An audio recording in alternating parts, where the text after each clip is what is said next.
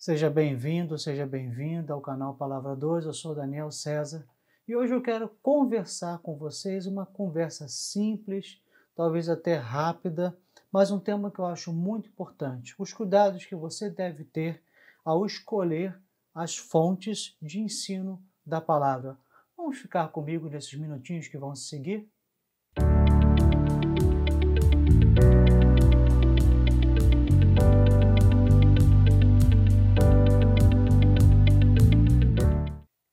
Quero começar perguntando para você quais são os parâmetros que você tem dentro de você sobre quem vai te ensinar a palavra, quem vai te ensinar os caminhos de Deus.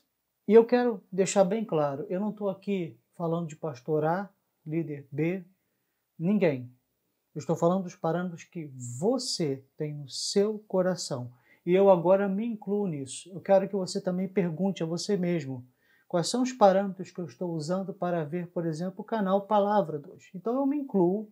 Tudo que nós vamos falar agora, Daniel César, Milene César, do canal Palavra 2, estão inclusos para a sua meditação. Então eu não quero aqui me excluir, me colocar num patamar superior ou criticar os outros. Eu estou junto nisso. Primeira pergunta que eu quero fazer para você é: como avaliar um homem ou uma mulher de Deus? Quais são os parâmetros que usamos? Primeiro, eh, eu gostaria que você entendesse que nós vamos conversar sobre os parâmetros que nós não devemos usar. Primeiro, vamos começar pela negação. Os parâmetros que nós não devemos usar. Porque no mundo hoje de internet, no mundo de influências, é, eu não sei se eu pronunciei correta essa palavra, nós temos os, os influenciadores de internet. Às vezes são pessoas jovens, pessoas que têm experiência numa área, eu, por exemplo, eu, consultei para criar o canal Palavra 2 um influenciador jovem, mas o rapaz ele tinha muita experiência especificamente nessa área de promover canais no YouTube. Porque a promoção de o YouTube é uma plataforma nova e nada melhor do que os jovens para dominarem essa plataforma e ensinar a nós que já temos uma certa idade. E eu peguei muita dica com ele. Então não é questão somente de idade, é uma questão também de maturidade. Nós temos hoje um mundo de muitas influências, muito, muitos influenciadores. E isso acaba se refletindo no meio evangélico. E nós acabamos escolhendo pessoas para nos alimentarmos da palavra pelo status, por exemplo. Quanto essa pessoa tem de visualização no YouTube, quantos inscritos essa pessoa tem, quantas interações há. É, se a gente for para o Instagram, qual é o tamanho do, do, do Instagram dessa pessoa, quantos inscritos ela tem. E parece que quanto mais inscritos uma pessoa tem, mais validade tem a sua palavra, porque ela tem muitos seguidores. Nós às vezes abrimos nossos corações para pessoas que têm muitas pessoas ao seu redor. Isso é um fato. Outra coisa que nós podemos também tirando um pouquinho agora, indo para o mundo real, é tamanho de igreja.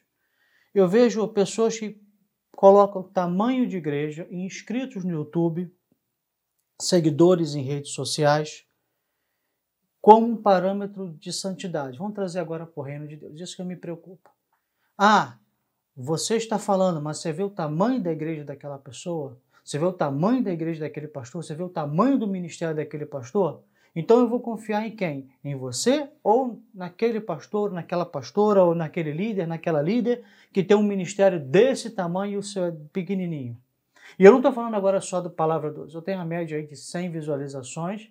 Eu acho até interessante ter essa média de visualizações porque eu sou um mero desconhecido aqui na internet, fora da Igreja Batista Sião, a igreja onde eu sou pastor auxiliar. Mas não é o tamanho, não estou falando por me comparando nem estou fazendo uma, uma questão falando comigo. Eu estou falando que às vezes nós vamos às nossas igrejas, aos nossos pastores, aos nossos líderes, aos nossos professores de escola bíblica dominical, para quem tem escola bíblica dominical. Hoje tem muita gente que tem é, suas aulas no, no, nas células em casa. Nós temos escola bíblica dominical na nossa igreja, então vou tratar da realidade que eu, que eu vivo. E a pessoa não, não ouve não quer ouvir ou discorda da pessoa que está ensinando a palavra ali, por exemplo, na escola bíblica dominical na sua classe, porque ela vê de alguém muito mais famoso, que tem muito mais abrangência Então ela coloca o seguinte: quem é que está com a razão? Esse que está falando comigo aqui nessa classe pequenininha ou aquele que tem um ministério grande? Esse é um critério errado. E isso é algo que a gente não pode ter em nossas vidas. A gente não pode medir espiritualidade, confundir espiritualidade com tamanho de ministério. Se nós fôssemos fazer isso, a pessoa mais espiritual nem pertence ao meio evangélico. A gente fosse medir a questão de tamanho de fiéis com a espiritualidade. Há um erro muito grande nisso. Um dia eu fui confrontado por uma pessoa, já isso umas dez vezes em Sião, mas eu fui confrontado com uma pessoa e disse assim: estou indo para uma igreja muito grande. Para, de uma certa maneira, dizer que a nossa igreja era pequenininha, era miudinha, era uma igreja de quase nada. E foi um ato de arrogância dessa pessoa. Mas nesse ato de, de, de arrogância se mostrou uma coisa: se mostrou que aquela pessoa media bênção de Deus por tamanho de ministério. É igual no meio evangélico, nós fazemos muito isso né, quando a gente fala, por exemplo, de uma vida abençoada. Quando a gente fala de uma vida abençoada, qual, primeiro, sinceramente, qual é o primeiro parâmetro que a gente usa? A gente fala o quê? Bem financeiramente. Porque é a necessidade do nosso país. Nosso país vive de crise financeira em crise financeira. Eu peguei várias moedas, é uma geração nova, meus filhos, meus filhos só conheceram real. Mas eu conheci várias moedas. Eu ainda lembro quando era pequenininho do barão, famoso barão, um barão. A gente pedia um barão para comprar bala. E desde de lá, cruzeiro, cruzado novo, cruzado. Por fim, o real. Mas teve uma moeda antes que antecedeu o real, que foi uma moeda transitória. Eu peguei tudo isso. E eu sei das crises econômicas. Eu sei que o problema sempre do, do do brasileiro está relacionada a crises econômicas. Então nós medimos muitas vezes o que é uma, o que é ter uma vida abençoada. Ah, estar bem financeiramente. Uma vida abençoada, uma vida é uma pessoa que é uma pessoa que viaja, é uma pessoa que tem seus bens, é uma pessoa que tem uma casa bonita. E achamos que isso é um parâmetro de bênção. E não é. Muitas vezes eu já vi como, como pastor pessoas que têm vidas financeiras prósperas, mas as suas vidas, as suas vidas, seu ser eram, desculpa a expressão, podres. Pessoas que tinham prosperidade financeira, agora estou falando de filhos de Deus, mas a sua vida era podre, cheia de problema, cheia de bicho. Mas ainda há um erro de achar que, uma vez que eu tenho uma vida financeira estabelecida, eu tenho praticamente todas as bênçãos de Deus. Como é um erro achar que Deus está em tamanho de igreja, que Deus está em tamanho de ministério, em abrangência de ministério. Existem muitos fatores por aí, até bíblicos, e eu acredito, eu acredito mesmo, que eu não estou falando mal de pastores e de ministério, nem estou dizendo que todo ministério grande vai estar nisso. Mas eu acredito que no julgamento do, do grande trono branco, nós vamos estar do lado de cá e julgando o mundo, literalmente, como diz a palavra, e do lado de lá aqueles que não aceitaram Jesus como seu único e suficiente Salvador. E nós vamos tomar alguns sustos, porque tem muita gente que pensa que todo evangélico, todo líder evangélico é convertido e tem Jesus no coração. Não. Senhor, em teu nome fizemos isso, em teu nome expulsamos demônio, em teu nome, em teu nome, ó. Apartem de mim que eu não vos conheço. Está falando de liderança, está falando de gente que agiu, gente que fez, gente que, inclusive, em nome de Jesus, curou e libertou e expulsou demônios. Então não é bem assim. É, eu aqui não estou justificando a igreja pequena. Só estou dizendo para você que você acha que uma pessoa, você acha que uma pessoa é santa, que tudo que a pessoa faz vem de Deus, só por causa do tamanho da igreja, tamanho do ministério, tamanho da abrangência que tem no mundo virtual, nas redes sociais, eu vou incluir vídeo do YouTube, você pode estar enganado. Não é isso. Então, eu vai um ensinamento aqui. Nunca compare a palavra do seu pastor, a palavra do seu líder, com a palavra de alguém que tem um ministério maior, comparando simplesmente pelo fato de o seu pastor está aqui, em termos de ministério, e o outro está lá em cima. Então, por isso, o outro sempre está com a razão. E eu vou te fazer uma pergunta. Você assiste pregações, palestras, só porque a pessoa tem muitas visualizações? Qual é o parâmetro que você tem usado? Você tem orado e buscado ao Senhor palavras, pessoas que tragam palavras que abençoem sua vida? Eu ouvi uma pregação uma vez, uma pregação de um pastor, que aquela pregação mudou a minha, minha vida e mudou o meu ministério, mudou o modo de eu enxergar meu ministério. Eu precisava daquela pregação. E eu ouvi no canal de YouTube. Então eu não estou aqui, eu estou fazendo canal de YouTube. Eu não estou aqui demonizando o YouTube. Mas eu estou dizendo para você, Deus fala, mas qual é o seu parâmetro de escolha? Só vai assistir alguém quando ela crescer? Você só vai é, achar que Deus está com uma pessoa quando ela tiver um boom? E se ela não tiver um boom? O seu pastor pode não ter um boom. O seu pastor pode ser o pastor de 100, 50, 20, 200, 300 ovelhas toda a sua vida.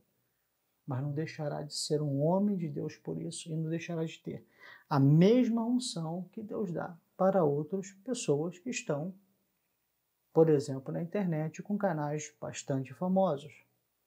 Foste fiel no pouco, sobre muito te colocarei. Essa é a resposta de Deus para todos, desde que tenha ministério grande ou ministério pequeno, para você e para mim. Outra coisa também, ainda no, nesse item de influência, tem muita gente que é influente, mas influência não é tudo, porque tem muita gente que busca influência, ela quer influenciar. E eu sei por experiência própria que, principalmente no meio evangélico, existem pessoas que elas querem ter um rebanho em torno delas. Elas vivem para isso, é a meta do coração delas. Elas estão sempre com pessoas ao redor dela para influenciar, mesmo que não sejam pastores. Existem os líderes que são eh, colocados autoridades formais. Existem líderes que são, de uma certa maneira, informais. E são líderes que vamos chamar de espontâneos. Na igreja nós temos muitos líderes espontâneos. Na igreja nós temos muitas pessoas que desejam realmente ter em volta de si pessoas para ouvir sua voz. E isso que acontecia fisicamente acabou se transportando para a internet. Então hoje a internet deu voz para todos. Basta você ter três coisas, ó, uma dicasinha, ó, três coisas. Você tem que ter um título bom, um título chamativo, uma capa, que é aquela imagenzinha que aparece no vídeo. Você tem que ter um título bom, uma capa boa, e você tem que ter um conteúdo com mínimo de qualidade técnica, de áudio e de vídeo. Você tendo isso, você começa a trabalhar e você começa já a influenciar pessoas. E tem gente que vai para a internet e tem muita influência, consegue influenciar muitas pessoas, mas nem sempre o que aquela pessoa está trazendo é certo. Então, se você, agora é você, não estou falando de pessoa, do mal de líderes, muito pelo contrário, mas se você usa parâmetros, eu quero ouvir a palavra de Deus, quais são os parâmetros que eu vou usar? Ah, quem tem mais visualização no YouTube? Quem tem mais inscritos no YouTube, quem influencia mais pessoas, talvez você deva parar e rever os seus conceitos. Porque é muito importante você entender que uma vez que você absorver esse conceito, ele pode edificar a sua vida, mas ele também pode destruir. Eu tenho visto pessoas que estão indo para a internet sem base nenhuma bíblica, eu vejo às vezes pessoas que só botam rancores para fora contra a igreja, contra os pastores. E esses ensinamentos, eles podem destruir a sua vida. Eles podem destruir sua vida espiritual. Como tem ensinamentos bons que podem edificar sua vida, existem ensinamentos que podem destruir sua vida. E geralmente, deixa eu dizer uma outra dica para você, geralmente ensinamentos agradáveis aos ouvidos a Bíblia fala sobre isso, são ensinamentos que muitas vezes são perigosos. Cuidado com ensinamentos que são muito agradáveis ao ouvido. Quem já gosta de um dinheirinho vai gostar de ouvir daquele ensinamento que não precisa dizimar. Que o pastor ele só quer sugar as ovelhas, que isso, que aquilo. Porque no fundo a pessoa não quer dizimar, quer arranjar uma desculpa bíblica ou quer arranjar uma desculpa teológica e vai por aí. Então a gente tem que ter cuidado, porque o verdadeiro ensino ele corrige. Tem gente que está procurando ensino para agradar os seus ouvidos. E tem influenciadores para todo tipo. Outra coisa também, e eu, isso a gente sofre, com nós que somos desconhecidos, eu vou me colocar também nisso. É que muitas vezes a gente está falando a palavra, a gente está ensinando a palavra, como pastor nós estamos falando, ensinando, dando alimento. Há um certo desprezo pelo que o pastor fala, porque a gente está esperando alguém famoso falar. Vamos fazer um paralelo com louvor? Eu trabalho com música também. É, a gente ministra louvor na igreja, domingo, por exemplo, agora passado, que eu estou gravando esse vídeo, a Milene, minha esposa, a Milene César, ela ministrou louvor em nossa igreja e a gente estava tocando um hino de abertura, não era nem um hino que a gente ia, o primeiro hino, e de repente ela começou a orar, a ministra de oração, a gente tocando e o povo entrou em adoração. E foi muito bom aquele período de louvor curto que nós tivemos. Foi muito bom. Mas nós que somos ministros de louvor de igreja sabemos o quanto a gente sofre, soa a camisa para poder fazer a pessoa ali entrar conosco na presença de Deus, nós entrarmos juntos na presença de Deus. Quando vem alguém famoso, vem alguém que nós estamos, criamos expectativa, que fala paz do Senhor, pronto, a pessoa já vai no céu. Isso acontece também com a palavra. Às vezes o pastor está lá pregando, pregando, pregando, pregando, dando o melhor de si. Mas vem alguém de fora que é famoso, que é conhecido, que enche igreja. Fala a mesma coisa que o seu pastor está falando, que o seu líder está falando. E você, ah, meu Deus, que mensagem boa veio de Deus para o meu coração, mas esse pastor é uma bênção. Nós estamos, às vezes, fechando o ouvido por nossos pastores e nós abrimos demais o ouvido para pessoas que são já famosas no meio evangélico. Eu não estou criticando as pessoas, eu estou dizendo a nossa atitude em relação a elas. Então, nossos parâmetros podem estar relacionados pelo que ela faz, tá? Agora eu quero dizer, eu quero de novo dizer para você, não estou aqui falando mal de pessoas. Eu estou apenas focando no seu olhar. O que você busca, o que você olha, quais são os seus primeiros parâmetros para poder ter alguém para te ensinar a palavra. Eu quero falar com você de dois tópicos, só dois, de que você deve olhar para uma pessoa para poder saber se ela é de Deus e se ela tem o mínimo, o básico para te ensinar a palavra. Primeira coisa, caráter. Não tem como ser um homem ou uma mulher de Deus sem ter o caráter transformado em Cristo Jesus. O que nós mais estamos vendo, agora também fisicamente, mas muito mais na internet, são pessoas que não deixaram seu, não deixaram seu caráter ser transformado por Cristo. Pessoas que têm defeito de caráter e que elas estão coordenando, que elas estão à frente de ministérios, à frente de canais, mas pessoas que não têm um caráter cristão. Quando eu falo de caráter cristão, nós estamos falando de vida. Não é só o que a pessoa prega, o pastor Daniel aqui em frente, desculpa, eu não falo muito pastor Daniel, né? é o hábito. Daniel aqui na frente do Palavra 2, do canal Palavra 2. Eu estou falando de Daniel, ou pastor Daniel, vida. É o pastor Daniel quando não está aqui. Quem é o pastor Daniel? Quem é essa pessoa? Quando eu não estou nas câmeras. Eu sei que muita gente me conhece. Aqui na minha região onde eu moro, né, muitas pessoas me conhecem.